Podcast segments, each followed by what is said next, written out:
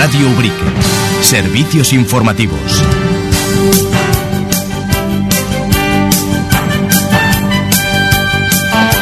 Buenas tardes y bienvenidos a los servicios informativos de Radio Ubrique en la jornada de hoy martes 20 de febrero. La Consejería de Fomento, Articulación del Territorio y Vivienda, a través de la Delegación Territorial en Cádiz, ha desarrollado trabajos de mejora y mantenimiento de firmes en la carretera A2302 en el tramo entre Benaucaz y Ubrique. En concreto, estas obras se han realizado a la altura del kilómetro 20 de esta vía. El desarrollo de las obras de mantenimiento en este punto kilométrico contempla el extendido de alrededor de 130 toneladas de mezcla asfáltica para la recuperación de rasante, al objeto de mejorar la seguridad vial y el confort de los usuarios de la red autonómica de carreteras en la provincia. La actuación cuenta con una inversión estimada de 16.500 euros y se enmarca en los servicios de mantenimiento de firmes en carreteras autonómicas correspondientes a la zona norte de la provincia de Cádiz. Cambiamos de asunto en el espacio de participación política de Radio Ubrique. Hoy hemos contado con la intervención del Partido Popular. La concejala de Salud y Participación Ciudadana, Rocío Pazos, se ha referido, entre otros asuntos, a los encuentros que ha estado manteniendo con los representantes de colectivos y asociaciones de la localidad con el objeto de diseñar un plan de actuación basado en la colaboración. Para ello, los colectivos locales están remitiendo al Ayuntamiento de Ubrique sus correspondientes proyectos anuales. A participación ciudadana sigo manteniendo reuniones con bastantes asociaciones y colectivos.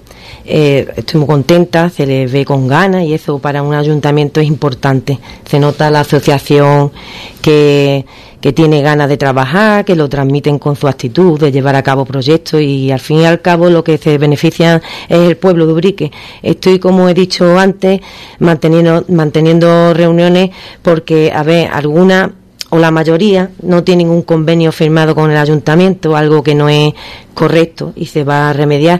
Lo que se trata es que todos los colectivos y asociaciones estén en igualdad de condiciones y por ello estamos haciendo eso, las reuniones y, encima de la mesa ya tengo los proyectos para este año y mm, la verdad que tendremos reuniones mm, periódicas y para ver lo que les hace falta, lo que no, para darle un impulso a, aquellas asociaciones que estén un poquito más, más bajas en cuanto a proyectos y eventos y que así se sientan ellas más realizadas dentro de, de sus mismas asociaciones.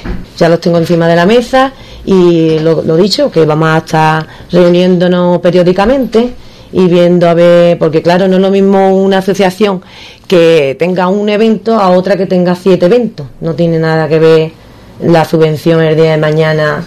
Entonces este año vamos a trabajar, vamos a trabajar con ella y ver hasta dónde podemos llegar y cómo hacerlo. Yo cada vez que tengo una reunión con las asociaciones eh, me transmiten que, hombre, sus calles, sus barrios, hay alguna, alguna, que, algunas calles que no están en condiciones y si es poquito, pues le digo que hay una aplicación que mejora Burique y que, que la aplicación va rápido, que no, es, no se va a quedar ahí, va por orden y nuestros técnicos se van a basar en, en las prioridades.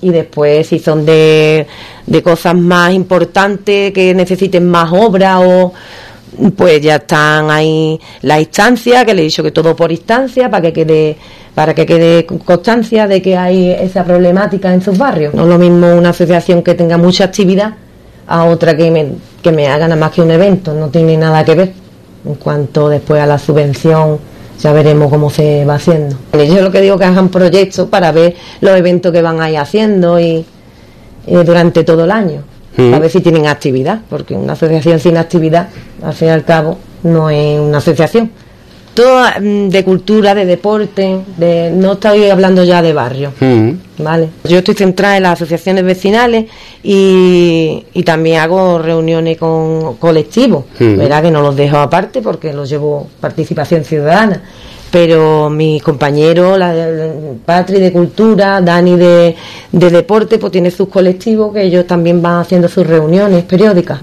que existe un convenio, porque la verdad es que nos hemos encontrado de que no están, no tienen un convenio con el ayuntamiento. ¿Qué pasa? Que pasa algo en la asociación y ni un papel, nada, mm, no lo veo correcto. Tienen que tener un convenio, tenerlo todo en regla y después para cada evento también, eh, que a lo mejor ellos dicen, ahora estamos pidiendo muchos papeles, pero no, es que eso es lo legal. Eh, pedí un RC para cada evento y pedí algunos papeles más, pero no es por nada, sino para que ellos duerman tranquilos. Porque es que tú no puedes hacer un evento sin ningún papel que diga, porque no es el ayuntamiento el que hace, por ejemplo, la tortilla o, o la chicharronada. Esas son las asociaciones. Nosotros ayudamos. ¿Qué pasa? Que el seguro del ayuntamiento, si no es un evento del ayuntamiento, no va a cubrir ese evento que no es del ayuntamiento. No sé si me explico.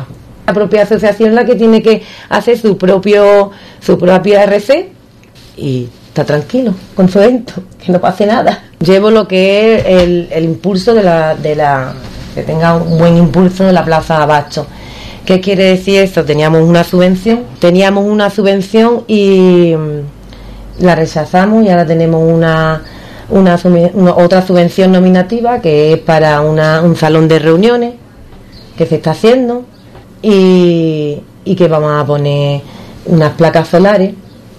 ¿Qué quiere decir eso? En, el, en, el, en la Plaza Abasto. ¿Qué quiere decir eso? Que se va a hacer autosuficiente y después para darle el impulso que yo quiero darle y mi compañero José Graveu también que lleva comercio a la plaza de abasto va a ser muy importante porque date cuenta que la luz pues no la pagarían entonces eso no vea la parte de arriba que está nueva nueva aquí yo podríamos darle un impulso porque sería más asequible los salones los jóvenes que tienen que tienen que que crear ideas y, poner negocio. Otros temas de interés. El Centro de Transfusión Tejidos y Células de Cádiz está llevando a cabo en nuestra localidad una nueva campaña de recogida de donaciones de sangre. Las personas interesadas en colaborar pueden acudir esta tarde a la tercera planta del edificio del Mercado de Abastos en horario de cinco y media a nueve y media. Además, en la agenda de hoy martes también les informamos sobre la convocatoria para esta tarde de una reunión informativa realizada por el Colegio Sagrado Corazón para ofrecer los detalles del proceso de escolarización que se abrirá en el mes de marzo para el alumnado de nueva incorporación en el curso 2024-2025. Lola Espejo, directora de este colegio concertado, nos ha hablado hoy sobre su oferta educativa. Nosotros, hombre, la reunión va dirigida a los nacidos en 2021, que serían los que entran en infantil de tres años, pero como, bueno, ya sabe todo el mundo, nosotros no tenemos ninguna zona adscrita. Nosotros tenemos todo el pueblo, por decirlo de alguna manera. Pueden venir niños que vivan aquí cerquita, pueden venir niños que vivan en La Vega, eh, de cualquier zona del pueblo pueden venir. Eh, y pueden venir, como tú has dicho, de cualquier curso, de infantil, de primaria, incluso de secundaria. Eh, también nos eligen muchas familias que los alumnos acaban y quieren que hagan aquí la secundaria. Entonces, bueno, una reunión abierta, ¿vale? Como es nuestro centro, es una reunión abierta a todos los que nos quieran conocer. Ten en cuenta que, claro, eh, algunos niños terminan sexto con 11 años y dar el paso de cambiarse de centro, de ir a un instituto más grande, pues bueno, en algunos casos los niños no están a lo mejor preparados eh, a nivel madurativo y, y les viene bien continuar aquí cuando ya son personas, ya porque ya de aquí se van siendo hombres y mujeres prácticamente. Ya, bueno, pues van al instituto, no tienen ningún problema de adaptación al cambio y, como tú has dicho, para nosotros es una, una de nuestras muchas ventajas. Nos hemos adaptado a las necesidades de nuestra familia. Ellas nos lo han demandado. Eh, entonces, claro, el incluir aula matinal fundamental para aquellas familias que trabajan temprano, dejan aquí a, los, a su hijo y, bueno, pues una tranquilidad y una comodidad. El comedor, pues imagínate, mm, es una una grandísima ventaja. E incluso los alumnos se pueden quedar aquí hasta las 4 de la tarde. Bueno, el catering funciona fenomenal, la familia está súper contenta y, y luego, bueno, pues también hemos introducido las actividades extraescolares y muchos alumnos se quedaban aquí hasta las 5, continuaban después del comedor la actividad de 4 a 5 eh, y, bueno, ya te digo que para las familias trabajadoras eso viene fenomenal. Luego ya el, el tema del transporte, eso ha sido, bueno, las la familias están encantadas.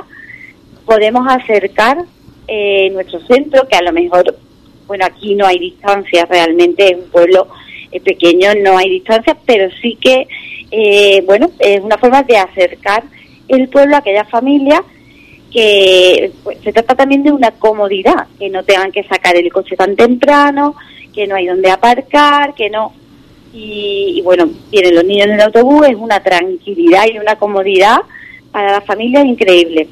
Bueno, pues que, que, sepa, que sea concertado significa que tiene un concierto con la Junta de Andalucía, ¿no? De ahí su, su nombre, pero eh, a efectos prácticos no no hay digamos ninguna diferencia porque bueno nosotros por ejemplo pues eh, seguimos el, el mismo nivel curricular digamos que el resto de los centros públicos.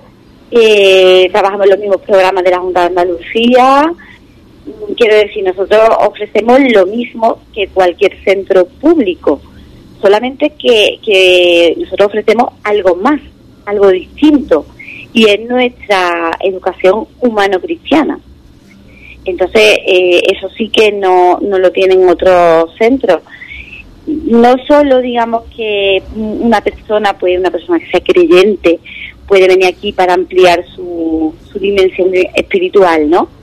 Sino una persona que quiera que su hijo crezca eh, educado en valores. Entonces, mm, sí que está feo que yo lo diga, pero pero es verdad que a nosotros nos felicitan cuando a gente externa me refiero. Cuando vamos a algún sitio salimos fuera con los alumnos vienen a dar un taller mm, se juntan en un autobús siempre nos felicitan y dicen que ves que niños mm, que bien educados que respetuoso que entonces bueno pues eso es lo que no no quizá los servicios complementarios ni es esto lo que marca nuestra diferencia. Cada nuestro centro es totalmente gratuito, ¿vale? Nosotros tenemos la gratuidad del libro, nosotros todo, o sea, lo que es la educación es gratuita. Ya en el ámbito cultural, la Delegación de Cultura del Ayuntamiento de Ubrique ha convocado las bases de la 59 edición del certamen local de pintura Villa de Ubrique, en el que podrán tomar parte cuantos artistas naturales o vecinos de nuestra localidad lo deseen. El tema y tamaño serán libres y en cuanto a la técnica se admitirán todas las técnicas o corrientes estéticas, debiendo de ser las obras originales ya que no se admitirán copias.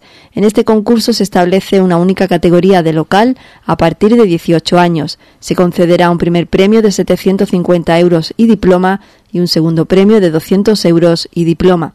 El ganador del primer premio no podrá participar más en este certamen local. Además, se recuerda que será de aplicación al premio en metálico la legislación vigente en materia de IRPF a los efectos de descuentos correspondientes. Cada artista podrá presentar un máximo de dos obras. Al dorso de cada obra figurará el nombre y apellidos del autor, su dirección y teléfono, así como la denominación de la obra.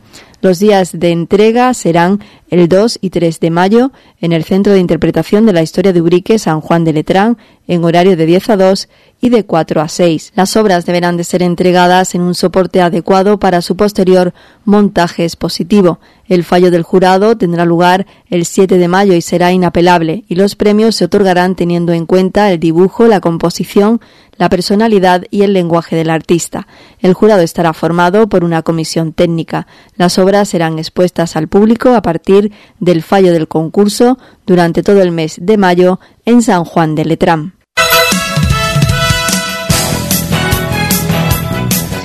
Y por último, la Banda Municipal de Música Maestro Juan Chacón anuncia la celebración de un concierto de marchas procesionales para el sábado 10 de marzo. Dará comienzo a la una del mediodía en la parroquia. En el programa se incluye la conmemoración del centenario de la composición de la marcha Pasan los campanilleros del maestro López Farfán. Dicho concierto se organiza a beneficio de Cáritas Parroquial y se llevará a cabo con la colaboración del Ayuntamiento de Ubrique y de la parroquia Nuestra Señora de Lao. Con esta última cuestión nos despedimos. Gracias por su atención y buenas tardes.